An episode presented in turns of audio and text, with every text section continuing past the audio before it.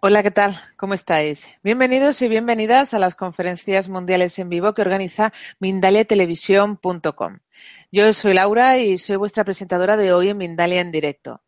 Bueno, ¿quién nos acompaña hoy? Bueno, pues nos acompaña Rosario Urrutia y viene a compartir con nosotros una charla titulada Aprendiendo a quitarnos autosabotajes de encima.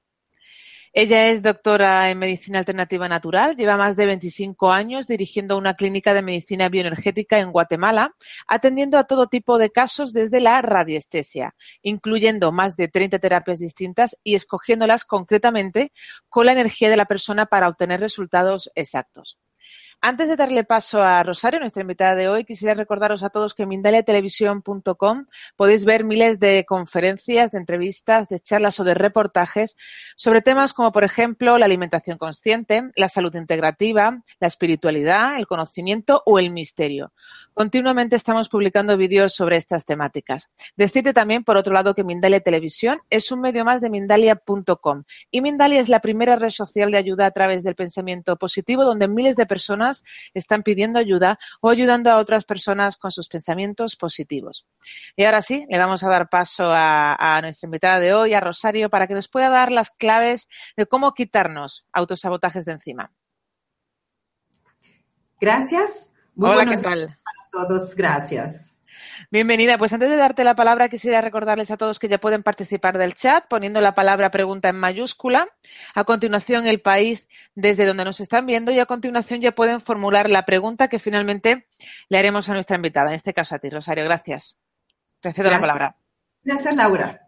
Muy buenos días, noches, tardes, dependiendo en qué lugar esté cada uno. Hoy para mí nuevamente es un privilegio el poder llegar a sus hogares, a sus corazones, compartiendo un tema que es súper interesante, que es cómo hacer para quitarnos de encima los autosabotajes. Primero, ¿qué es un autosabotaje? Es cuando yo mismo pongo el obstáculo en mi camino sin querer a veces y muchas veces lo hago a propósito. Eh, pareciera extraño, ¿no? Pero voy a iniciar esta charla contando una pequeña anécdota de una dinámica que se hace muchas veces en grupos de trabajo, donde se cuenta que en algún momento en una empresa se pasó un memo que decía, por favor, a las 5 de la tarde queremos que todos los empleados se reúnan en el salón de conferencias porque la persona que estaba impidiendo su crecimiento de todos ustedes murió y queremos que por favor lleguen en silencio, todos lleguen a las 5, solo van a poder pasar a ver el féretro, a poderlo ver de cerca para que sepan quién era la persona que estaba impidiendo su crecimiento, su desarrollo. Entonces todos los empleados recibieron el memo y todos así como, híjoles, ¿quién sería ese desgraciado? Que estaba impidiendo mi crecimiento. Ay, qué bueno que se murió, ¿no? Entonces, todos a las 5 de la tarde, pues un poco así misterioso el asunto, se fueron al salón de conferencias. Y en el salón de conferencias habían filas y filas de empleados y un féretro en medio con unas flores. Y todos los empleados, uno por uno, llegaban, se asomaban al féretro y sin decir nada daban la vuelta y se iban a su puesto de trabajo. Esas eran las instrucciones. Entonces, cada persona llegaba y cuando daba la vuelta después de ver el féretro, traía una cara descompuesta. Una de las personas que llegó a, esta, a este encuentro con esa persona que se había muerto y que era la que estaba impidiendo que los demás progresaran, que los demás avanzaran, cuenta que cuando ella se acerca al féretro y, dobla su cabeza para poder ver al fallecido, había solo un espejo grande en el féretro, donde se miraba ella reflejada. Entonces todas las personas, cuando miraban su reflejo, decían, ups, mejor no digo nada, daban la vuelta y se regresaban a su escritorio. Esa era, esa era la dinámica. Esa era la dinámica motivacional para arrancar desde ahí, el decir, ¿cómo tantas veces y con circunstancias tan diversas, nosotros mismos bloqueamos nuestro avance, nuestra salud, nuestra área económica, nuestra área de pareja, nuestra área de prosperidad, de abundancia, también nuestra área de mm, relaciones familiares. Muchas áreas de la vida pueden ser bloqueadas por nosotros mismos. Voy a dividir los autosabotajes en dos. Aquellos que hacemos con conciencia y aquellos que están en la parte de abajo del iceberg y que por lo tanto no nos damos cuenta que los tenemos y eso no quiere decir que nos están saboteando la vida. Voy a entrar un poquito con los autosabotajes que hacemos con conciencia. A muchos de estos sabotajes que hacemos con conciencia les llamamos también negligencia, pero uno de ellos podría ser, por ejemplo, yo tengo que hacer una dieta de no gluten porque el gluten me hace daño y eso me dijo mi terapeuta. Pero, ¡ay, qué difícil! Yo necesito comerme un panito o un pastelito de vez en cuando, ¿no? Entonces, hago la dieta a medias, a pesar de que sigo con dolor de estómago y sigo con alergias en la piel, pero sí, reduje el gluten un poco, pero no puedo quitármela del todo. Me es realmente difícil. Ese sería un ejemplo de un autosabotaje. Por ejemplo, cuando una persona tiene por fin hecha su cita con el doctor o su cita hecha con el terapeuta que le va a ayudar a bajar en lo profundo de su ser, a descubrir sus sentimientos, etcétera, o a trabajar algo, y la persona llama por teléfono, señorita, fíjese que dígale a la señora Rosario que no puedo llegar porque no me siento bien, estoy con dolor de cabeza y no puedo llegar. Cuando llega la siguiente vez esta persona a la clínica, yo le digo, ¿qué te pasó la vez pasada? Ay, fíjese Rosario que tenía dolor de cabeza. Entonces yo le digo, ¿por qué te estarás saboteando? ¿Quieres que busquemos por qué te estás saboteando? Y normalmente me dice, saboteándome, yo. sí, tú le digo, te estás saboteando. Y eso no se vale, porque tú te estás bloqueando tu avance en la vida, tú misma.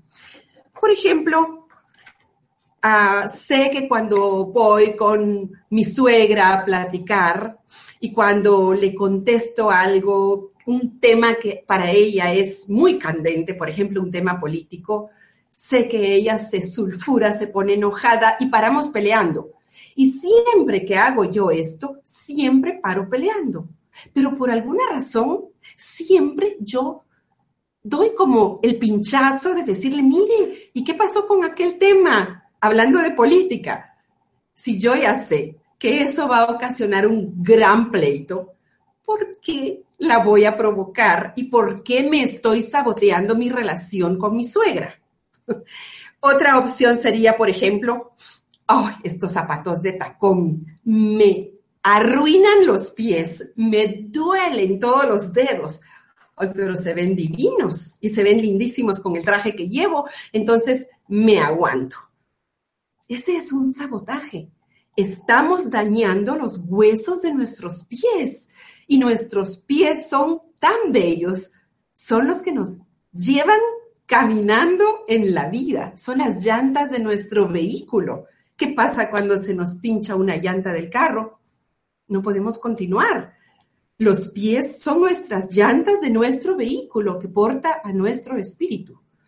Entonces, pero, ay, pero son tan bonitos los zapatos de tacón que aunque tenga los dedos encogidos, yo me los pongo. Ese es un autosabotaje también. Te estás dañando y te estás dañando con conciencia. Sé que fumar me hace daño, hasta los rótulos que dicen ahí que este es un producto perjudicial para la salud. Yo lo sé, yo sé que me hace daño, pero, y yo sé que podría dejar de fumar en un día así, solo con decidir, yo sé que puedo dejar de fumar, pero no lo hago. ¿Saben qué? Prefiero morir contenta. Eso es un autosabotaje tremendo también. Podríamos decir todos estos sabotajes son conscientes, porque sabemos que no nos conviene hacerlo o vivirlo, pero lo hacemos. Luego, por ejemplo, sé que tengo alto el colesterol, pero por ahora me voy a comer esos chorizos, porque qué ricos además. Tengo invitación para cena hoy, mañana, pasado, casi tres veces por semana tengo invitaciones y en todas las invitaciones van a dar chorizos. Y yo sé que eso no debería comer porque mi colesterol está alto, pero ¿qué voy a hacer? Ni modo que le voy a decir a la gente que no puedo comer. Ese es un autosabotaje. Claro que le podemos decir a la gente, fíjate que no voy a comer chorizos porque tengo alto el colesterol. ¿Qué tiene de malo? Eh, voy a comer arroz, voy a comer ensalada, mm, voy a comer fruta, voy a comer otra cosa que yo sé que no me va a estar dañando. Imaginemos que cada vez que metemos un producto que no procesa nuestro cuerpo, estamos poniendo a nuestro cuerpo a funcionar a marcha forzada, realmente le está costando y no nos damos cuenta en qué momento podemos ponerlo a mm, funcionar en una marcha forzada tal que dañe un tornillo que después ya no se pueda reparar. Ese sería otro sabotaje. Por ejemplo, sé que debo dormir más, solo estoy durmiendo tres horas. Sé que debería dormir más, me siento cansado, me siento agotado, pero, pero me quedo viendo la televisión o sigo saliendo de noche y aceptando invitaciones o sigo leyendo porque me encanta leer y me da la una de la mañana leyendo. eso es un autosabotaje. Tú sabes, si tú sabes que tienes que dormir una cierta cantidad de tiempo, que en todos nosotros varía. Algunos necesitan 10 horas, otros necesitan 8, otros necesitan 6. Pero no hay nadie que necesite dos o tres horas para dormir, porque con dos o tres horas el cuerpo no puede tener tiempo para repararse, para reponerse. Entonces, ese sería otro ejemplo. Otro ejemplo es cuando han habido historias, por ejemplo, de personas famosas que tenían que salir en el escenario una y otra vez. Yo recuerdo alguna vez algún cantante famoso, muy famoso, que vino a Guatemala. Y yo recuerdo que fui a ver el show y yo conocía a la persona que estaba atendiendo a este cantante famoso tras camerinos y me contaba después esta persona que estaba tan asustada, tan choqueada, podríamos decir, porque cada vez que esta, este artista cantaba como cinco canciones y el público lo ovacionaba y la gente se paraba hasta en las sillas a aplaudir, cuando entraba del escenario, mientras hacían alguna, algún otro evento para que él descansara, lo acostaban en una camilla, lo inyectaban, le ponían una mascarilla de oxígeno y así lo tenían unos 15 minutos y luego lo paraban para que saliera a cantar otras cinco canciones. Un cantante famosísimo, yo decía, pero ¿qué necesidad tiene de estarle haciendo eso a su cuerpo? Eso es un gran autosabotaje. Cuando un atleta, una persona está cansada, pero tengo que terminar este trabajo, entonces me voy a tomar no sé cuántas tazas de café o me voy a tomar un energizante o dos o tres, o los atletas que incluso han llegado a usar drogas, no es válido es un saboteo. ¿Cómo es posible que hayamos entrado en una elipse, en un círculo tal del cual tenemos que seguir ahí girando? Porque no podemos decir, hey, yo me salgo de aquí, yo no voy a funcionar así. Momento. Si el trabajo, estoy haciendo un trabajo en dos horas que se debería hacer en ocho horas, imposible, no lo puedo entregar. ¿Por qué hemos aceptado ser parte de una sociedad que también a veces nos destruye. Entonces, esos son como ejemplos de autosabotajes que son conscientes, que yo podría decir que también son parte de negligencia, falta de conciencia, falta de madurez también. Hay sabotajes, sin embargo, que están en el subconsciente y nosotros no tenemos idea que los tenemos grabados en nuestra mente y que el universo solo los lee y dice, ah, esa señora tiene ese rótulo en la cabeza que dice tal cosa, con mucho gusto. Por ejemplo, si yo analizo hoy de todas las personas que nos están escuchando, voy a analizar de cada 10 personas con mi péndulo, cuántas tienen grabado en su subconsciente, me quiero morir, de 10. Una, dos, tres, cuatro, cinco, seis, siete, siete personas de cada diez que hoy están mirando esta conferencia y que son personas que están buscando crecer, tienen grabado, me quiero morir. Me dirían, ¿cómo así que tenemos grabado, me quiero morir? ¿Sí? Muchas veces cuando yo a una persona le digo, mire, antes de empezar este tratamiento, primero voy a chequear este autosabotaje, porque si usted tiene grabado me quiero morir, aunque yo le ponga la mejor marca de productos, los florales bien escogidos, el color, el sonido, las mejores terapias, no va a salir adelante, porque el que manda es el subconsciente de esa persona y si en el subconsciente dice, me quiero morir, el universo le va a decir, ay, la señora tiene ahí grabado una orden, un deseo que dice, me quiero morir. Entonces, ¿qué pasa con esta persona?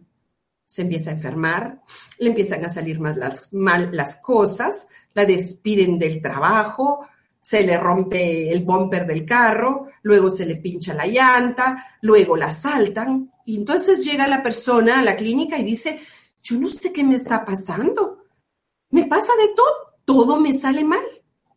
Y ahí es cuando esta parte eh, de chequear con energía es tan bonito porque podemos saber exactamente qué es lo que esta persona le está pasando, qué es lo que a esta persona le está pasando. En este caso yo le digo, bueno, tienes grabado me quiero morir en tu subconsciente. Eso quiere decir que en algún momento de tu vida o lo dijiste, o lo pensaste, o lo deseaste. O a lo mejor no fuiste tú, a lo mejor fue tu mamá cuando estaba esperándote. A lo mejor fue tu abuela cuando esperaba a tu mamá. A lo mejor fuiste tú en una vida pasada que deseaste, pensaste o dijiste, me quiero morir. Entonces lo que yo hago, parte del trabajo que se hace cuando se encuentra un sabotaje así, es ir a buscar dónde se originó. Por ejemplo, si a esta persona vamos a imaginar se llama Clara, y a Clara yo le encuentro que tiene un autosabotaje el principal que tiene grabado me quiero morir. Entonces yo le digo, bueno, Clara, vamos a buscar de dónde se origina este sabotaje. Y yo pregunto, ¿de 0 a 10 años? No. ¿De 10 a 20 años me marca? Sí. ¿10 años? Sí. Entonces yo busco qué pasó a sus 10 años y ella me ayuda a encontrar el evento. Es exacto. Y siempre me va a decir, sí, a los 10 años me pasó esto y esto y esto. Y aunque ella no lo haya dicho con esas palabras, hay personas que tal vez piensan, ay, yo me quiero desaparecer de acá, yo quisiera no estar, quisiera no existir. Es, viene siendo prácticamente lo mismo. Entonces, lo que se hace es primero encontrar dónde se origina ese me quiero morir, que sería dónde se origina el trauma inicial. Puede hacer que ese trauma inicial se haya repetido Muchas veces a lo largo de la vida hay personas que me dicen, Rosario, yo lo he dicho muchas veces durante esta vida. Ya no nos vayamos tan lejos como vidas pasadas y ancestros. Vamos a analizar esta vida. Entonces, hay personas que incluso lo dicen, hay ciertos países que es una forma de decirlo como una expresión. Dicen, por ejemplo, cuando les da vergüenza algo, dicen, ay, qué vergüenza, yo me quiero morir. Esa es una forma de decir algo que lo están diciendo en broma, lo están diciendo como un dicho popular, pero están diciendo me quiero morir.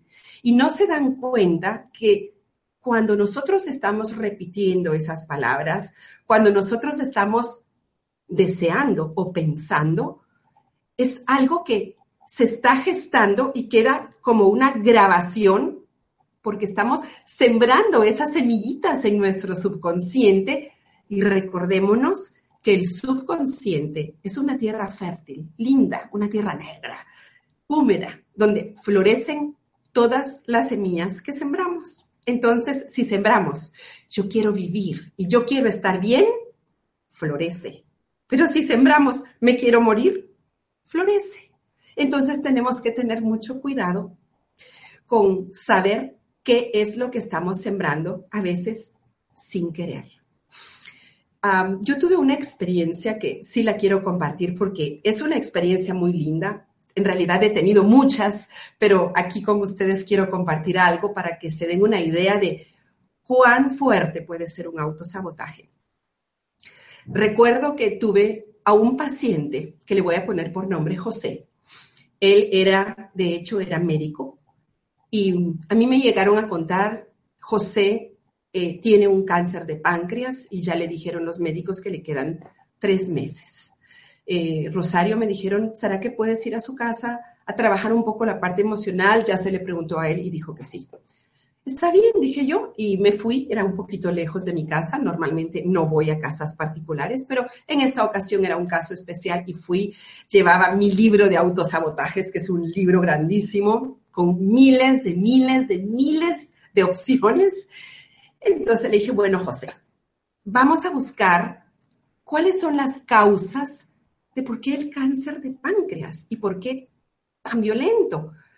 Y la primera causa que me salió a mí, buscando entre causas físicas, causas emocionales, causas espirituales, vidas pasadas, autosabotajes y ancestros, que es lo que usualmente reviso, la primera opción me salió un autosabotaje. Entonces le dije, bueno, lo primero que me salió es un autosabotaje y me voy a mi libro con el péndulo y me sale, quiero castigar a otros. Solo esa frase quiero castigar a otros. Le digo, mira José, el autosabotaje dice, quiero castigar a otros. ¿A quiénes querrías castigar tú con tu enfermedad? Ay, yo no quiero castigar a nadie. Y me dice un amigo que iba conmigo, ay, no, si él es re buena gente, ¿cómo le vas a decir eso? Espérate, le digo, José, ¿a quiénes querrías castigar tú al enfermarte? Él solo se me quedaba viendo como quien dice, esta señora que me trajeron, ¿qué onda, no? entonces yo le dije, ok, voy a ir chequeando con mi péndulo y tú me vas a ir diciendo nombres.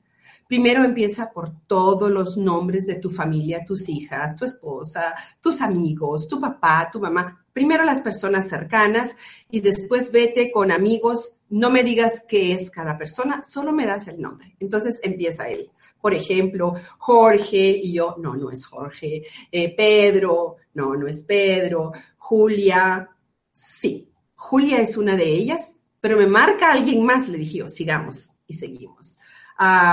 Juan, Rodrigo, Roderico, Roderico, le digo yo, me marca que sí, es Julia y Roderico. José, le digo, ¿quién es Julia y quién es Roderico? Porque a esas dos personas estás queriendo castigar con tu enfermedad y con tu muerte. Ahí sí, pobre, abrió sus ojitos y me dice, Julia es mi esposa y Roderico es mi mejor amigo. Mi esposa está en relación con mi mejor amigo y me dejó a mí para irse con mi mejor amigo. Yo casi me voy de espaldas porque dije yo, ¿qué exacto es esto? ¿Qué exacto es saber medir la energía bien? Entonces le digo, bueno, analicemos entonces. Tú estás queriendo castigar a tu esposa y a el que era tu mejor amigo porque te engañaron, te traicionaron. ¿Quién porque él estaba viviendo en ese momento, creo que en casa de una hermana. ¿Quién viene aquí a ponerte el suero? Mi ex esposa. ¿Quién viene aquí a bañarte, a limpiarte, a cambiarte las sábanas, a traerte sábanas limpias? Mi, mi ex esposa. ¿Quién te tiene que traer la comida para que tú comas? Mi ex esposa. ¿Quién tiene que estar aquí velando en la noche por si te pasa algo? Mi ex esposa. Ah, ¿a quién estás castigando? Entonces él, él estaba desconcertado. Imagínense qué fuerte. Se murió a los tres meses, casi, más o menos, murió José. Y murió porque él dentro de su ser era tan fuerte el dolor que tenía por la traición que había vivido de su mejor amigo y su esposa, que lo único que el inconsciente generó fue un autosabotaje de ver cómo los castigo y hago que no puedan ser felices nunca por la culpa que van a sentir. Y ese es el caso de José. Hay muchos casos que, la mayoría, que los podemos como coger a tiempo, pero hay casos que ya no, como este caso. Había otro caso de una señora, le vamos a poner Isabel. Ella tenía a su esposo y dos hijos pequeños y tuvo, sí, una infidelidad de parte de su esposo y el esposo se va de la casa y ella se queda con dos niños pequeños. Y ella entonces empieza a, enviar currículums, a solicitar trabajo, pero de verdad con conciencia de dedicarse a mandar currículums y a buscar trabajo. Pasaron seis meses tal vez y nadie le respondía currículums y era una persona súper preparada, universitaria, con maestría, con muchas cosas y nadie le contestaba. Ninguna empresa respondía a su currículum ni a su solicitud. Eh, de repente un día llegó a la clínica y me dijo, mira, quiero chequear por qué no se me están abriendo las puertas para el trabajo, porque yo estoy súper calificada y no he encontrado, tengo seis meses de estar a diario yendo a entrevistas, a respuestas y nadie me abre ninguna puerta. Entonces fue interesante porque también saco yo mi libro con todo el montón de opciones y vuelve a marcar autosabotaje. Y el autosabotaje decía, similar al de José, decía, quiero castigar a alguien. Yo le digo, no consigues trabajo porque quieres castigar a alguien, analicémoslo. Ay, no, la reacción normal es, yo no quiero castigar a nadie. Yo sé que conscientemente no, le dije, pero analízalo fríamente, analízalo inconsciente. ¿A quién quieres castigar al no tener trabajo? Se quedó viéndome un momento y me dijo, a mi ex esposo, porque no me está pasando dinero para mis hijos, más que un poquito, y si yo consigo trabajo, ya no me va a pasar ni ese poquito y se lo va a gastar todo en la otra mujer. wow, le dije yo, qué fuerte, ¿no? Quiere decir que por estar castigando al ex esposo, por estar dolida y con razón, por estar dolida y lastimada y no haber sanado ese dolor y esa lastimadura, lo quiero castigar y lo castigo al yo no encontrar trabajo, porque entonces me tiene que pasar dinero para los hijos. De lo contrario, si yo consigo un trabajo, ya no me va a pasar nada. Ese es otro autosabotaje. Entonces ahí vemos cómo nuevamente nos estamos dando cuenta que muchas de las cosas que nos pasan, nosotros somos los causantes, algunas veces de forma consciente, con una negligencia o como los ejemplos que mencioné al inicio, y la mayoría de las veces de forma inconsciente. Y esa información está en el subconsciente.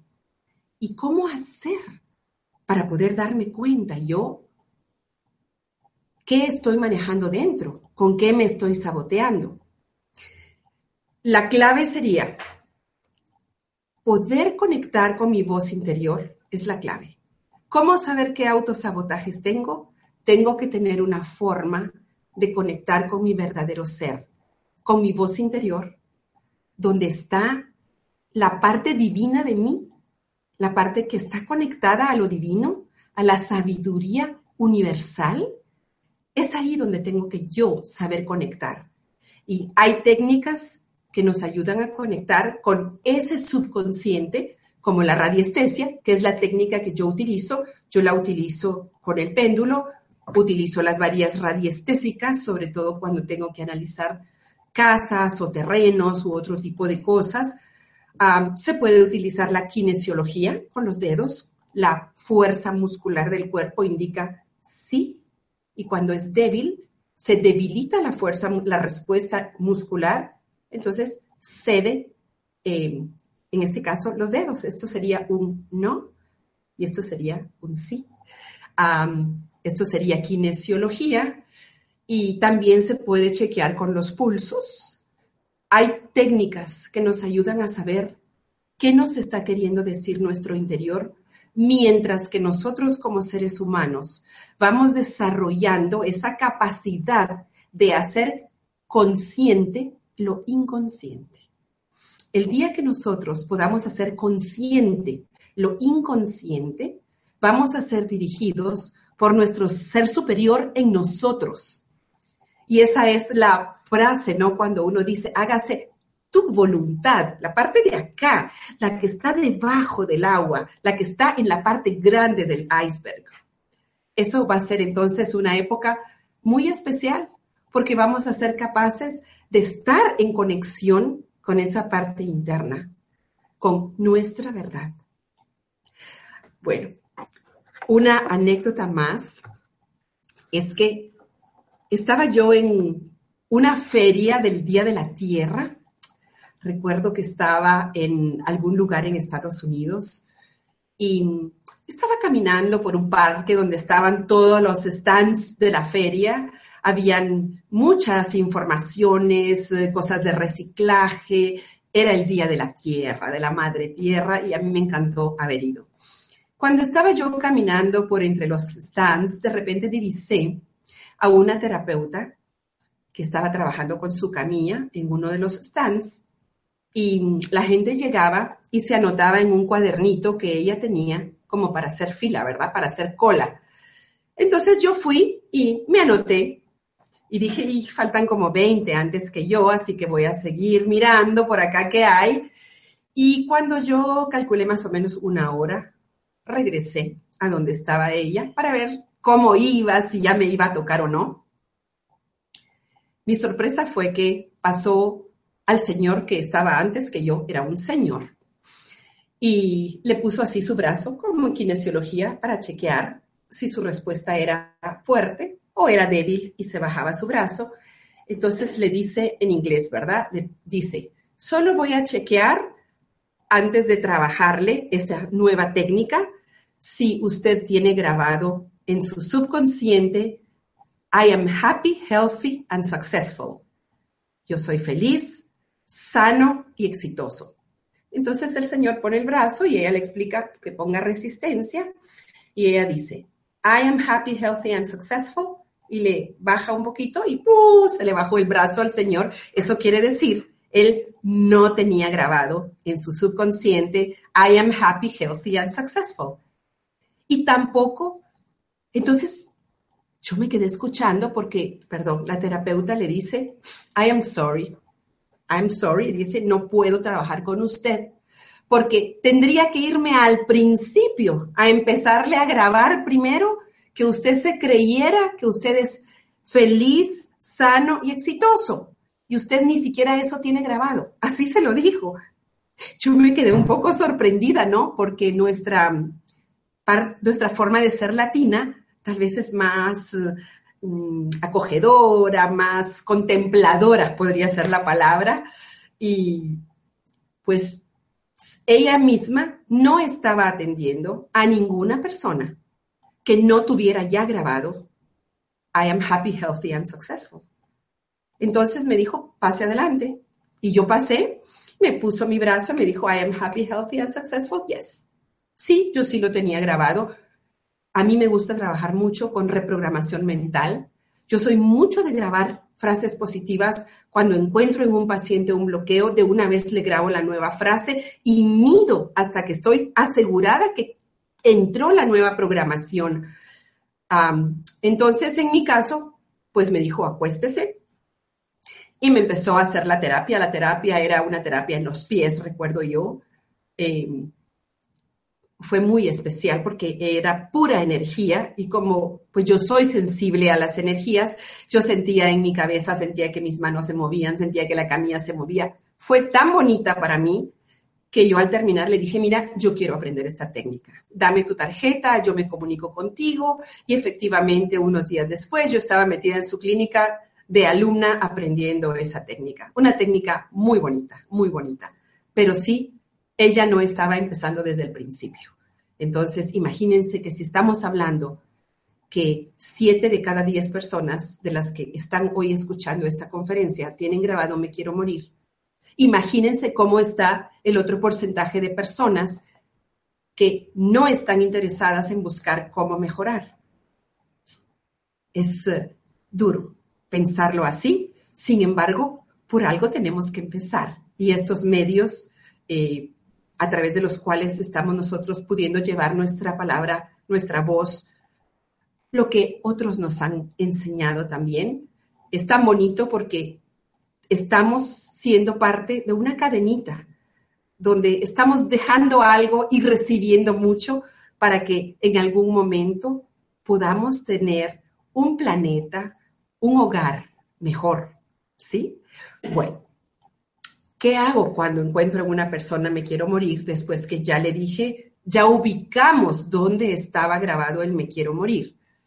Entonces le digo, bueno, vamos a grabar de nuevo.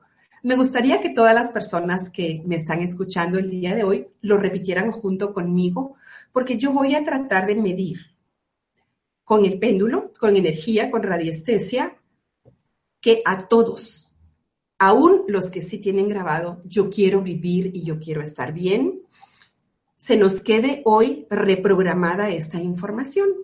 Entonces quiero explicar, yo voy a tirar mi péndulo a la izquierda, que quiere decir no está grabado. Cuando ya se empiece a grabar la nueva frase, el péndulo cambia de posición, se va a ir para acá, para el lado derecho, esto quiere decir que ya está grabando y va a llegar un momento en que se va a detener y solo detengo un momento ahí, ya ahí significa, ya está reemplazada la nueva frase con la frase anterior. La frase que vamos a grabar va a ser, con la que vamos a reemplazar, me quiero morir, va a ser, yo quiero vivir y yo quiero estar bien. Claro que después de esta frase ustedes pueden agregar, y yo quiero amar y yo quiero ser amado y yo quiero ser próspero y yo quiero ser feliz y yo quiero viajar, todo lo que ustedes quieran. Grábenlo, láncenlo al universo, lancen esa información creadora. Entonces hoy solo vamos a grabar yo quiero vivir y yo quiero estar bien para asegurarme yo que ninguna persona de las que está mirando esta conferencia se queda con yo me quiero morir ¿De acuerdo? Ah, quisiera que también busquen en su cuerpo, en qué parte de su cuerpo, si es en sus mejillas o es en su frente o es en su garganta, ¿dónde creen ustedes para su mayor beneficio que deben meter esta nueva información? Si es en el chakra del corazón, si es en el plexo, si es en las manos, si es en los hombros. Cierren sus ojos y sientan, no piensen, sientan en qué parte quieren introducir esta nueva grabación y ponen ahí sus manos, por favor. Y van a hacer como palmaditas suaves mientras que vamos a repetir. Y nos vamos a creer lo que vamos a decir. Yo quiero vivir y yo quiero estar bien. Yo quiero vivir y yo quiero estar bien. Yo estoy midiendo a todos. Yo quiero vivir y yo quiero estar bien. Respiren esa información. Yo quiero vivir y yo quiero estar bien. Respiren esa información. Yo quiero vivir y yo quiero estar bien. Respiren esa información. Yo quiero vivir y yo quiero estar bien respiren, créansela, métanla a todas sus células de todo su ser. Otra vez. Yo quiero vivir y yo quiero estar bien. Imagínense que le están diciendo al universo, vean al cielo y le dicen, hey, yo quiero vivir y yo quiero estar bien. ¿Te recuerdas? Bien grabado, yo quiero vivir y yo quiero estar bien.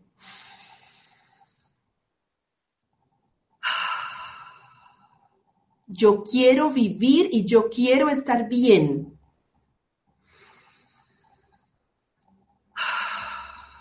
Yo quiero vivir y yo quiero estar bien. Otra vez, yo quiero vivir y yo quiero estar bien. Empezó ya a haber un cambio, respírenlo. Ahorita empieza a entrar la información. Yo quiero vivir y yo quiero estar bien. Yo quiero vivir y yo quiero estar bien. Yo quiero vivir y yo quiero estar bien. Metan esa información. Yo quiero vivir, yo quiero estar bien.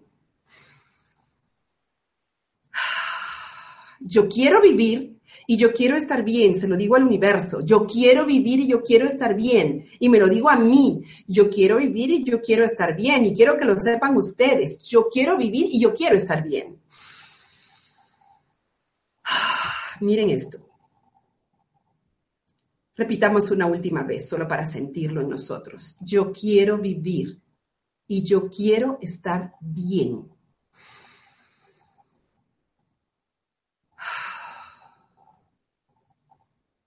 Wow.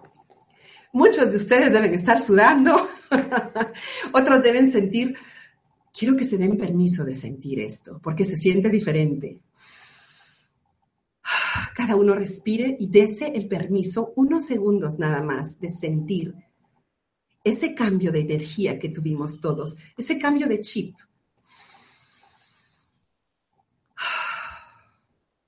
Eso es muy lindo, ese cambio que acabamos de tener.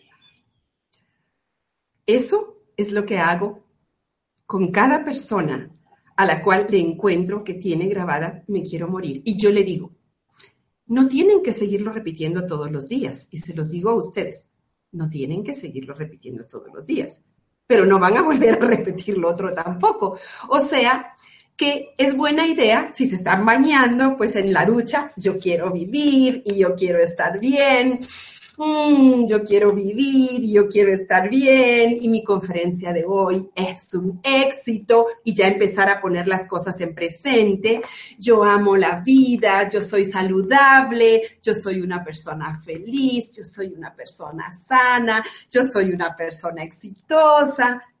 En presente, ya en presente empezar a grabar todo eso cuando se están duchando o cuando están corriendo haciendo su ejercicio hay que aprovechar esos momentos para darle un empujón a todos esos brotes, a todas esas semillitas que estamos dejando caer en el subconsciente. Cada vez que ustedes dicen, yo soy una persona sana, yo soy una persona, me encanta un paciente que llega a la clínica y me dice, Rosario, es que yo soy consentida de Dios.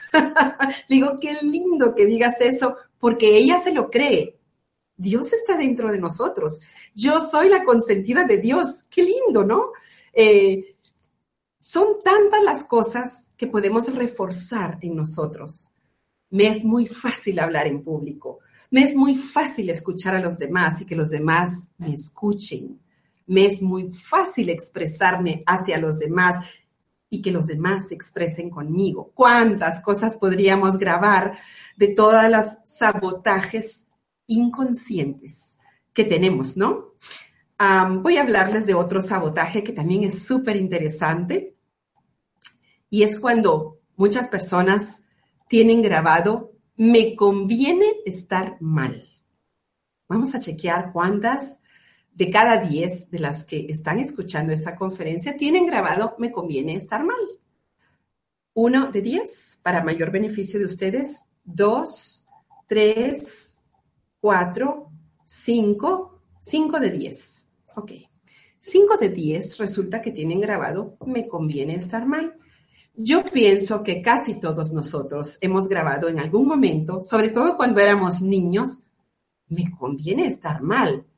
¿Por qué me hubiera convenido a mí estar mal? A mí, Rosario, cuando yo estaba mal y me enfermaba cuando iba al colegio, yo recuerdo que mi mamá me dejaba faltar al colegio. En ese entonces los colegios eran un poco más suaves y de repente uno podía faltar cuando estaba enfermo.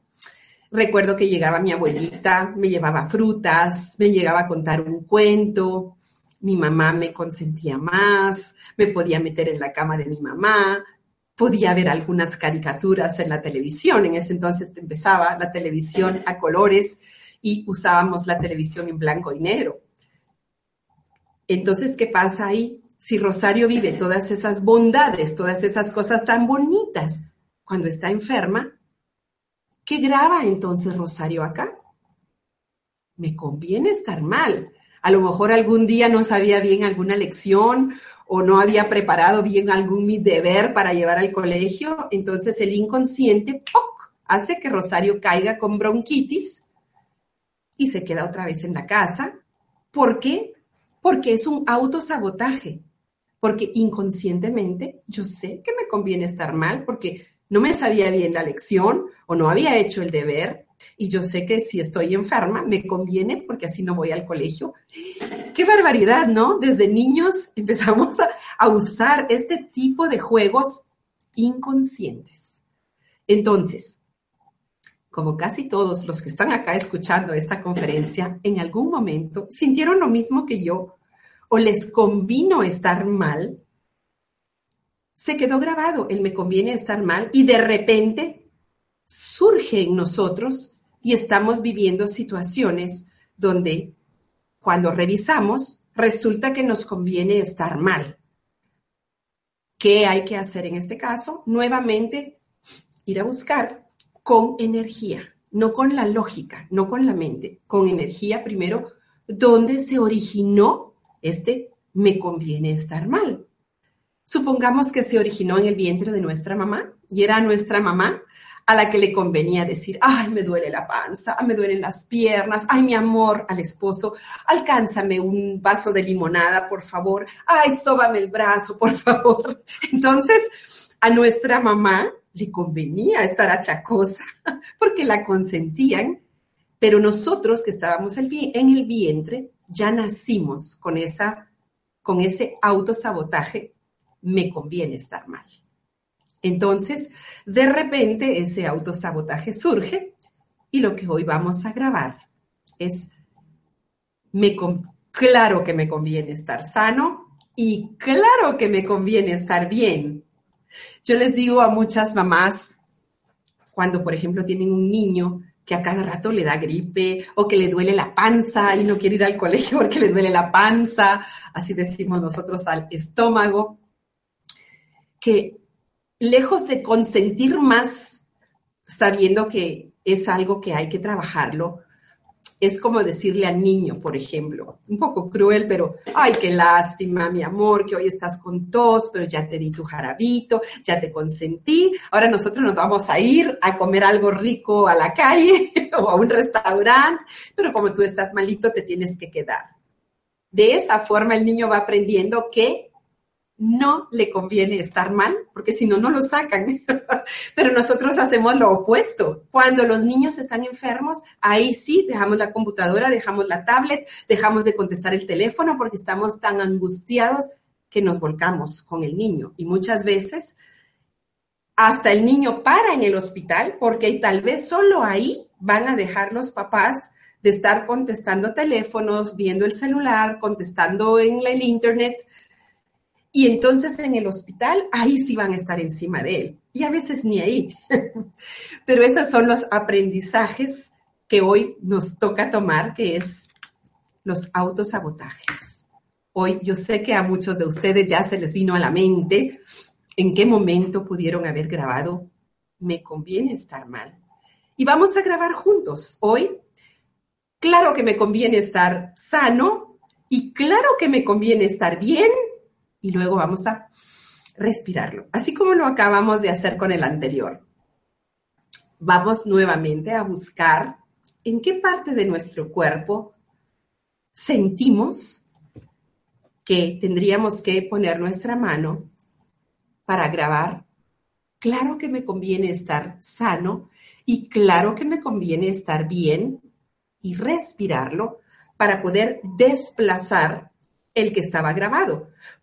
Porque si yo pregunto ahorita, si en todos ustedes, en alguno de ustedes está grabado, ¿me quiero morir? No, ya no está grabado. Y eso es lo que vamos a hacer ahorita al grabar. Claro que me conviene estar sano, claro que me conviene estar bien. Y si quieren se lo dicen al universo, a la vida, así como que estuvieran recitando un poema. Claro que me conviene estar sano, claro que me conviene estar bien.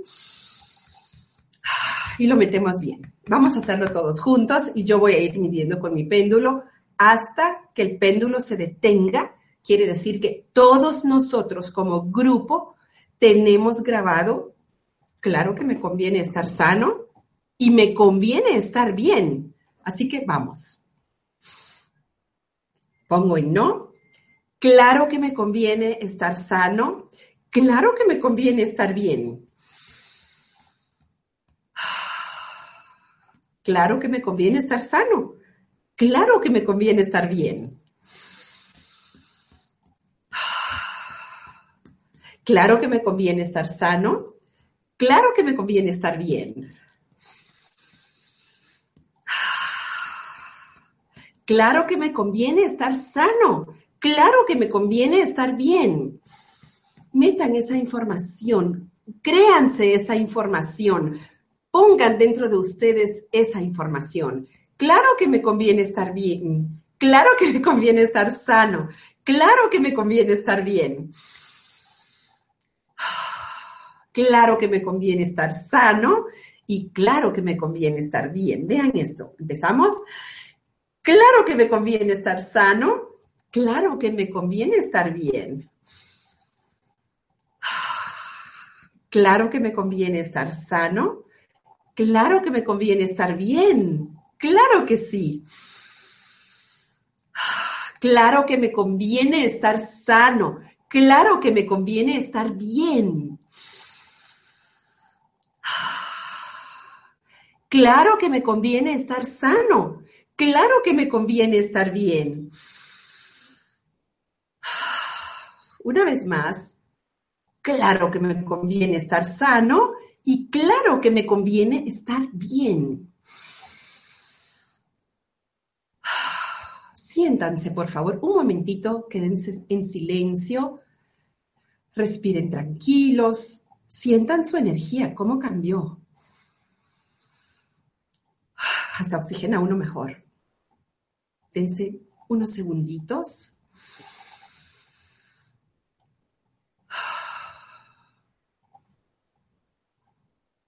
Rico, ¿verdad? Sí. Eh, tengo muy bonitos comentarios con las personas cuando hacemos este tipo de trabajo porque les digo, siempre me gusta preguntarles, ¿qué sintió? Y me dicen, me siento más liviana, me siento que ya puedo respirar mejor, traía dolor de espalda y se me quitó.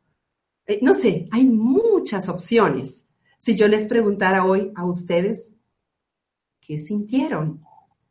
Solo siéntanlo por un momentito y cuéntenmelo. Aunque no los pueda escuchar a todos, la energía llega igual. Muy bien. Vamos a pasar a otro sabotaje muy interesante. Rosario, perdona, estamos en tiempo. Uy, qué rápido se me pasó. Perfecto, súper bonito porque así podemos ir viendo los diferentes casos y yo puedo ir sacando otros sabotajes de ejemplos con cada caso. Claro que sí. Muy bien, pues entonces vamos a pasar ya a las preguntas, pero antes eh, les voy a recordar a todos que Mindalia es una ONG sin ánimo de lucro y que tiene dos objetivos fundamentales. Uno, ayudar a difundir el conocimiento humano y dos, impulsar la solidaridad planetaria por todos los medios. Ya sabéis que debajo de este vídeo, en la descripción escrita, podéis encontrar toda la información que necesitéis sobre Mindalia y Mindalia Televisión. ¿Para qué? Pues para suscribirte a nuestro canal de YouTube e informarte de nuevos directos, por ejemplo, para visualizar vídeos ya publicados también. Puedes encontrar información también para hacerte voluntario o voluntaria de Mindalia o para hacer una donación económica a la ONG Mindalia, si es así como lo deseas. Y ahora sí, Rosario, vamos a pasar a la primera pregunta. Gracias. Bien, pues nos dice Jennifer, no pone el país. Y nos dice, ¿cómo sé que tengo autosabotaje inconsciente de mis ancestros? Jennifer, fíjate que todas estas eh, formas de sacar esta información, por ahora, es desarrollando nuestra intuición. Y parte de desarrollar nuestra intuición es aprender técnicas como radiestesia, como kinesiología. Eh, hay personas que lo desarrollan a través de meditar, a través de utilizar productos de color. Todas estas técnicas lo que hacen es afinar nuestros sentidos y poder entrar a detectar qué sí y qué no. Porque no todo lo que se te presenta en la vida y no todo lo que te dicen, mira, esto es verdadero. Hay que saber uno qué sí y qué no. Entonces, por ejemplo, en tu caso, en tu caso hay una creencia de tus ancestros que dice la vida es difícil. Esta creencia, yo todo lo estoy chequeando acá con energía, viene del lado de tu mamá, del lado del linaje materno. Entonces, lo interesante acá es que cuando uno trabaja ancestros, solo con hacer conciencia muchas veces es suficiente, porque entonces es decir, ah, ok, yo tengo grabado la vida es difícil y venía de mis ancestros. Entonces, les voy a decir a mis ancestros que gracias porque me transmitieron la vida, pero que yo voy a cambiar esa creencia por una creencia que la vida es hermosa, que la vida es espléndida y asombrosa y yo soy parte de la vida, por lo tanto, yo estoy y vivo espléndido y asombrosa. Entonces, yo creo que por ahí sería tu reto, el principal bloqueo que yo ahorita encuentro, el primero que se vino al subconsciente es la vida es difícil. Y ese es un sabotaje. ¿Y saben qué? Eso lo tiene muchas personas, porque muchas personas llegan a la consulta, se sientan frente a mí y yo les digo, ¿qué tal? ¿Cómo está? Eh, pues bien, Rosario me dice regular, eh, obviamente con el negocio no muy bien, ¿verdad? Porque como la situación no está bien, y yo ahí los paro y les digo, momento, hay negocios que en esta época de la historia están floreciendo, así que lo que usted me está diciendo no es válido. No se crea esa creencia. Es cierto. Entonces, si en algún momento alguna de las ancestras grabó porque tuvo una vida difícil y grabó la vida es difícil porque la vivió así, la siguiente ya nació con esa creencia y la siguiente también trajo esa creencia y la creencia está en ti. Así que ahora hay que grabar lo contrario, porque la vida nosotros la hacemos. Fácil o difícil. Es cuestión de actitud, de cómo estamos navegando en el barquito. Ahí estamos. Bien, pues vamos a seguir. Dice Robson desde Brasil. He cursado varias maestrías, pero no he terminado ninguna. ¿Por qué sucede esto y qué hago para superar ese autosabotaje? Ok. Robson, ¿tú tienes grabado Me conviene estar mal? Sí, era Me conviene estar mal, que fue parte de lo que acabamos de trabajar. Em, hoy ya se dio un gran paso trabajando esto, sin embargo, sería bonito en tu caso poder sacar de dónde viene este, de dónde venía el me conviene estar mal, porque entonces vas avanzando en el camino, vas llegando a un logro y ¡pum! se te cae.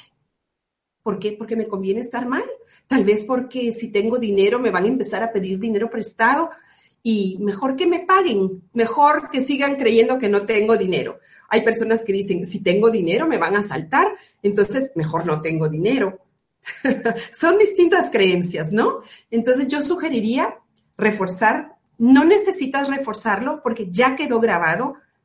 Claro que me conviene estar sano y claro que me conviene estar bien, pero lo importante es encontrar, en tu caso, es en esta vida, cuando tenías 0 a 5, 5 a 10, 5 años. Cuando tenías 5 añitos, grabaste, me conviene estar mal. Entonces, quisiera que tú trates de sentir, recordar en tu corazón qué pasó cuando tenías 5 años para poder hacer clic y poder decir, ah, Eso es lo que he venido arrastrando, porque en ese entonces me convenía estar mal por esta y esta y esta razón. Pero hoy no me conviene estar mal. Entonces, es regrabar, me conviene estar sano y me conviene estar bien. Claro que me conviene ser exitoso. Claro que me conviene terminar mis proyectos con éxito. Claro que me conviene desarrollar al máximo mi creatividad. Tantas cosas lindas que puedes grabar de aquí en adelante para ir quitando y si puedes chequear a través de la energía qué otro tipo de sabotajes están por ahí, pues claro que sería mejor. Si logramos hacer que esa información que está debajo del agua, en la parte grandísima del iceberg, vaya saliendo a flote. Ya. Bien, pues nos pregunta Mari desde Estados Unidos. ¿Los miedos también son parte de autosabotajes? Sí, definitivamente sí. sí son parte de autosabotajes y también las cóleras son parte de autosabotajes. También el no perdonar es un autosabotaje consciente. Muchas personas le dicen a la vida, hey, pero yo estoy pidiéndole prosperidad a la vida y, yo vengo aquí para trabajar mi prosperidad, Rosario.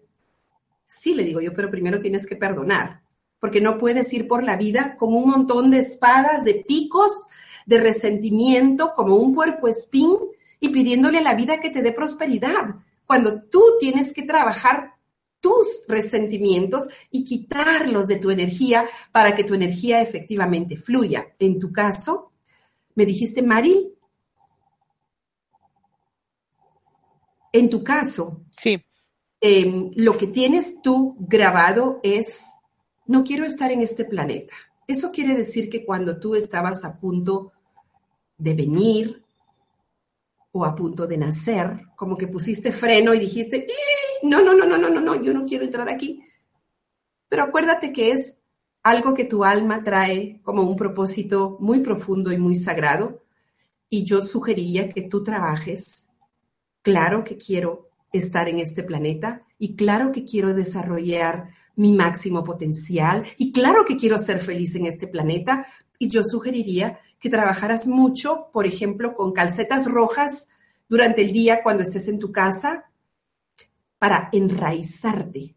Porque si tú al nacer dijiste no quiero estar en este planeta, si yo chequeo cuán enraizado está tu chakra número uno, de uno a diez, está en diez, sería lo máximo, en nueve, ocho, siete, 6, 5, 4, 3, está en 3.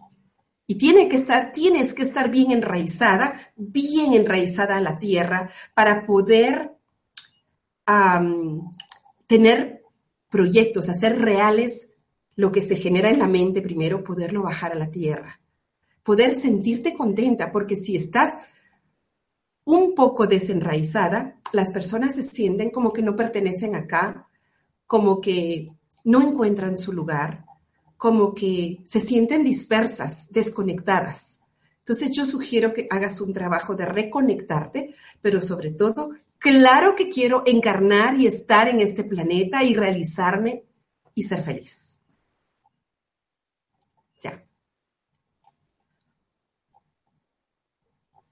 Bien, pues continuamos. Dice María José desde Argentina. Yo siento que saboteo mi relación de pareja. No siento ganas de tener relaciones sexuales con él. ¿Cómo puedo sanar esto? Ok. En tu caso, tu sabotaje es, estaré despojada, estaré despojada si soy sanada. Quiere decir, ser sanada para ti sería funcionar bien en tu relación de pareja. Sin embargo, déjame chequear acá. Estás respondiendo con una lealtad al linaje de tu papá, donde las relaciones de pareja no funcionaron. Entonces, tu sabotaje es como, estaré despojada si soy sanada, o sea, si yo funciono, voy a perder esa, esa capa, esa capucha que me he puesto encima de ser, pertenecer a la familia de mi papá y ser solidaria con ellos, ser leal con todas esas parejas que no funcionaron. Ni modo que yo voy a funcionar perfectamente bien si ellos no funcionaron. Eso es inconsciente. Si yo pregunto si es una lealtad lo que tú estás viviendo con la familia de tu papá, ¿me marca? Sí. Es una lealtad. Entonces, aquí el reto sería creer que estarás enriquecida si eres sanada. Yo estaré enriquecida si yo sano esta situación. Me conviene y estaré enriquecida si sano mi sexualidad y descubro tal vez todas las ancestras del linaje de tu papá no pudieron encontrarle lo lindo a la sexualidad y para ellas era algo a lo cual le huían, le rehuían, no les gustaba o era eh, violento, no lo sé, pero ellas obviamente si yo pregunto si traen una buena experiencia de la sexualidad, estoy hablando de unas cinco ancestras atrás, la respuesta es no.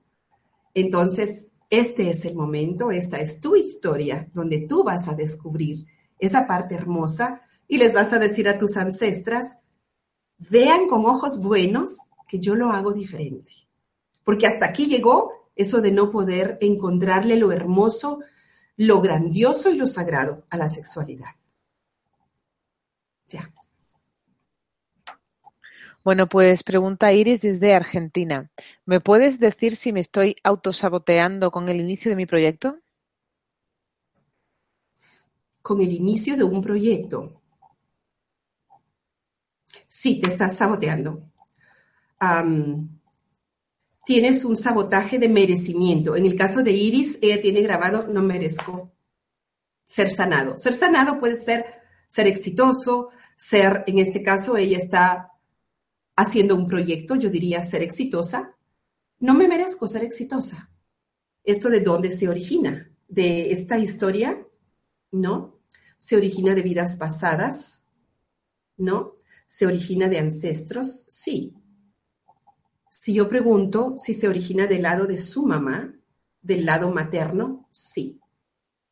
Ah, hay culpas que se vienen arrastrando en el linaje materno y cuando en la mentalidad de la humanidad ha prevalecido una era donde se habló de culpa, pecado y castigo.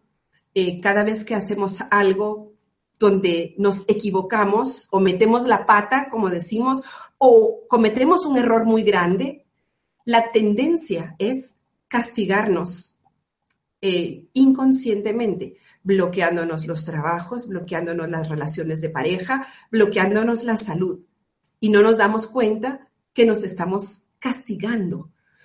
Y en esos casos, ah, el floral que trabaja muy lindo, Iris, es el floral de Bach, que se llama pino, porque el pino trabaja culpas. Es decir, si hay una fila de culpas que sintieron las ancestras y que no pudieron sentirse en paz, tú vas a poner paz en esa fila. Eh, trabaja con el floral de pino y con tu repetición, grabándote a ti, claro que me merezco ser exitosa, claro que me merezco ser próspera y creerlo, así como lo hicimos acá en el ejercicio, exactamente igual. Lo repites, lo grabas en alguna parte de tu cuerpo y lo respiras. Ya. Bien, pues continuamos. Nos preguntan eh, Kimberly desde Panamá. ¿Cómo puedo trabajar la parte económica que en mi vida está muy estancada? Estoy sin trabajo desde hace un año. Ok, Kimberly, la grabación tuya es no me beneficiará ser sanada. Tendrías que analizar por qué no te beneficiaría tener trabajo. a lo mejor a veces uno ha trabajado desde muy niño y tal vez está cansado y quiere tener un año sabático o quiere descansar, pero quiero que analices. Dicen, no me beneficiará eh, solucionar esto. ¿Por qué no te beneficiaría? Esto no está en esta vida. ¿Está en vidas pasadas? No. ¿Está en ancestros? Sí. ¿Está del lado materno? Sí, otra vez, estamos hablando ahora del lado materno, el linaje del lado materno. Em, las mujeres eran mantenidas por sus esposos. Y hay una tendencia a, a repetir esto. Así debería ser. Así como cuando le preguntaba a la hija a la mamá, mamá, ¿por qué cortas así el jamón? Porque así lo cortaba la abuela. Y abuela, ¿por qué cortas así el jamón? Porque así lo cortaba mi mamá. Pero nadie sabe por qué. Hay una fila de información, ¿verdad? En tu linaje, donde lo que hay que trabajar es, claro que me beneficiará tener un trabajo, claro que me beneficiará tener mi propio dinero, claro que me beneficiará ser independiente y poder yo salir adelante y si tengo un compañero y en algún momento puedo apoyar, pues apoyaré. Si en algún momento a él le toca apoyarme, me apoyará, pero yo puedo ser una persona independiente y yo puedo salir adelante. Claro que sí. Entonces, ese es el tema principal contigo. Es eh, si me beneficiará ser una mujer independiente, ser una mujer que echa para adelante, que es solvente y que puede resolver. Ya. Bien, pues nos pregunta Alma desde México, ¿cómo quitar el autosaboteo en mi desarrollo profesional? En tu caso, yo quitaría una creencia primero que dice, el mundo es malo. Mientras tú creas que el mundo es malo, no sé de dónde lo traes grabado, pero eso fue lo que me saltó ahorita. Yo, se me viene, lo chequeo y lo chequeo y marca que sí es sí, no hay para dónde. El mundo es malo, o puede ser otra palabra en lugar de malo, eh, no necesariamente esa, pero es algo que tiene que ver con eso. Primero tendría que haber una creencia que estamos en una oportunidad, en un mundo de oportunidades para desarrollar tanta creación que puede salir de nosotros. a partir de ahí, de tener la certeza en ti y grabarlo en positivo, el mundo es una experiencia única de experimentar, de oportunidad de la vida, de la magia de la vida, de experimentar existir, de poder desarrollar nuestros talentos, de poder desarrollar nuestra creatividad, de poder amar. Eh, son muchas las oportunidades para que tú puedas quitar esa grabación de ti y eso pueda hacer que empieces a fluir de ahí para adelante de otra manera. De hecho, cuando una persona quita un autosabotaje, yo le digo, ponga atención, observe su vida porque mañana va a sentir un cambio. Mañana va, puede ya observar algo diferente. es igual cuando uno pone atención y está, por ejemplo, tomando las flores de Bach o las flores de Andreas Corte o las flores de California o las flores de Hawái o las del desierto. Si uno pone atención, supónganse que yo hoy empecé a tomar mis florales, cuatro gotitas, cuatro veces al día. Yo hoy en la noche ya me puedo preguntar a mí misma, ¿Qué sentí diferente al, haber tomado ya hoy esos florales? Y ya puedo decir, esto me pasó diferente y esto me pasó diferente. Ya, es de ese mismo día. Igual cuando hacemos este tipo de trabajo, al día siguiente ya puede uno decir, esto cambió, ya sentí esto diferente. Eh, yo hice esta actitud diferente. Yo llamé al fulanito y antes no lo había hecho. Yo decidí poner música yo decidí cantar, yo, algo, algo empieza a cambiar. Bonito. ya. Bueno, pues dice Andrea desde Inglaterra, ¿es un autosabotaje no, no dedicarme a lo que me gustaría? Por supuesto, por supuesto. Mira, desafortunadamente estamos en una sociedad donde no todos están trabajando en lo que les apasiona hay muchos que tenemos la suerte y de poder estar, no es suerte, pero estamos trabajando en lo que nos apasiona. Y, pero hay muchos que tienen que trabajar porque tienen hijos y tienen familia y no están haciendo necesariamente aquello que les gusta, aquello para lo que son buenos. Pero sí, aunque tuvieras que hacer otro trabajo y se recomienda tratar de encontrarle lo lindo a ese trabajo porque algo estamos aprendiendo ahí, además. Sería bonito que puedas desarrollar lo que te gusta como extra a tu trabajo. Pero si puedes hacer de eso que te gusta tu trabajo, es lo máximo. Ya. Pues nos dice mm, Mónica desde España. Un segundito. ¿Cómo darme el permiso del merecimiento y la valía? Repitiendo frases positivas, haciendo conciencia contigo misma que lo que quieres es beneficiarte a ti, ¿verdad? No dañarte. Muchas veces lo primero que hacemos, el primer paso que hacemos en la mañana, nos levantamos un poco despeinados, vamos al espejo, al baño, para empezarnos a arreglar, a bañar. Y lo primero que hacemos, ay, esta arruga que tengo aquí, ay, qué carita, por Dios. Si nosotros tenemos que ser nuestro primer fan, nuestro primer fan. Hola, ¿cómo amaneciste? ¿Cómo estás de linda? Te ves hermosa con tu pelo alborotado. Unos besos y buenos días. Empezando por ahí. Luis Hay pone un ejercicio así para decirte en el espejo, ¿no?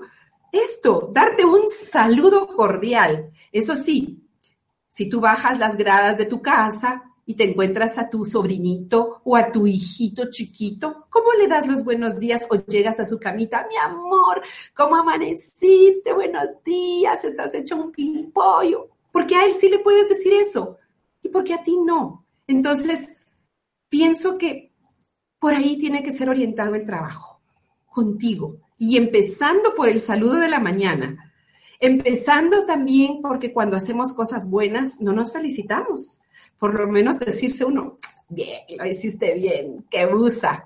¿Cuándo nos decimos eso? En cambio, ¿qué hacemos? Usamos palabras como, ay, qué tonta. Pero cuando hacemos algo bueno, no nos decimos, ay, qué busa, qué pilas, buenísimo, te felicito. No, no lo hacemos. Hay que hacerlo. Esos gestos van haciendo un cambio en nosotros. Ya.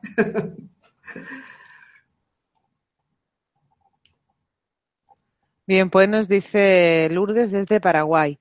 Vivo una vida de miedo a la misma vida. ¿Cómo puedo cambiarlo? Ok. Ese miedo no era tuyo. Ese miedo viene de alguna ancestra. Nuevamente me marca del lado de la mamá, que debe haber vivido en una guerra, algo terrible. Y ese miedo fue trasladado a la siguiente generación y a la siguiente generación y llegó a ti. Si yo te mido de 1 a 10, ¿cuánto? Si es miedo tuyo, de todo lo que sientes, 1 de 10, 2 de 10, 2 de 10. Quiere decir que 8 de 10 es el miedo que has venido jalando de tus ancestras, no es tuyo, hay que trabajarlo. ¿Cómo se puede quitar? Voy a dar un ejemplo en este caso. ¿Cómo podrías quitar ese miedo? Si yo te pregunto, ¿dónde está ese miedo que es de tus ancestras, pero que está en ti? Puede ser que tú me digas en mi garganta. Entonces lo que tienes que hacer es imaginar, porque de hecho aquí hay un molote de energía, de miedo, y hacer lo siguiente. Todo el miedo que era de mis ancestras y que está en mí, lo arranco y lo tiro. Y te imaginas que estás tirando de tus manos energía de miedo y que vamos a quitar este bodoque de energía de aquí. Todo el miedo que era de mis ancestras y yo he estado cargando, lo arranco y lo tiro. Y lo tiras. Todo este miedo que era de mis ancestras y que yo he estado cargando, lo arranco y lo tiro. Y lo haces unas 10 a 15 veces. Tú misma vas a sentir cuando aquí ya no tienes nada. Tú misma vas a decir, ya. Y vas a sentir la diferencia. Empecemos por ahí. Ya. Bueno, pues dice Gladys desde Colombia. Desde hace siete años, eh, bueno, hace siete años tuve una relación y mi pareja se quedó con todo. ¿Qué pudo haber pasado que no reclamé nada? Ahora me da miedo entablar nuevas relaciones. Ok. Gladys. Tú tienes grabado todos los hombres son malos. Esa grabación viene del lado de tu papá del lado paterno, fíjense qué interesante cómo son de importantes los ancestros. Hoy no estábamos hablando de ancestros, pero cómo al sacar las causas vienen de ahí. Todos los hombres son malos. Esto lo traen las ancestras mujeres. Ellas vivieron palos, golpes, gritos, violencia terrible, terrible, em, abusos, gritos, maltrato, infidelidades, todo eso hace que ellas traigan grabado eso. Todos los hombres son malos. Vienes tú y traes esa grabación acá, que es lo primero que yo encuentro, y que habría que quitarlo y razonarlo, ¿no? Y decir, bueno, no es así. No todos los hombres son malos, ni todas las mujeres son malas. Y podríamos decir que todos los hombres y mujeres somos diferentes. Tenemos todos algo diferente en favor y algo diferente en contra. Quitemos las palabras malo y bueno. Tenemos cosas a favor, cosas en contra, pero cada persona es diferente. Hay hombres maravillosos, hay mujeres maravillosas, que tenemos que enfocarnos más en ver todas esas personas maravillosas que hay. Así como muchas veces escuchamos el comentario, no todo esto está terrible, cómo está la sociedad, etcétera. Pero, ¿por qué no nos enfocamos en ver a todas esas personas maravillosas que sí están trabajando en beneficio de una sociedad mejor, que sí están poniendo su granito de arena con todo su amor, con toda su sinceridad? Enfoquémonos en ellos. No todos los hombres son malos, al contrario, hay muchísimos hombres hermosos, lindos, buenos, sensibles, responsables, amorosos. Entonces, diles a tus ancestras que lo sientes mucho, lo que ellas vivieron. Qué duro debe haber sido. Decirles que gracias por la vida que pasó a través de ellas a ti también y que tú vas a cambiar esa creencia porque vas a decidir tener una relación, pero sin ya ir con esa idea, quitándote esa idea preimpuesta, donde vas a abrir la posibilidad tuya a que hay hombres buenos y grandiosos a los cuales tú puedes también atraer. Entonces también podrías grabar, yo atraigo hombres buenos, hombres honestos, hombres grandiosos a mi vida. Y tú trabajar contigo para tú subir también tu nivel espiritual, para poder atraer a ti una persona que también ha trabajado su nivel espiritual, su ser. Ya.